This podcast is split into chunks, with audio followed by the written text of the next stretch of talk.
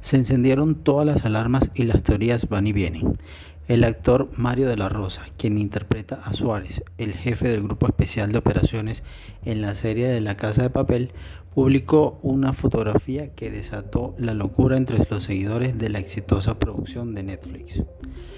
En la imagen publicada en Instagram, el actor luce vestido con un clásico uniforme rojo de la banda de atracadores, el cual tituló con la frase Encubierto. No se trata del color, se trata de la sensación, desatando múltiples teorías que arrojan un posible cambio de bando y hasta hay quienes aseguran que posiblemente siempre fue un aliado del profesor. Sin embargo, algunos fans no descartan que Suárez logre de alguna forma infiltrarse dentro de la organización para la próxima quinta temporada.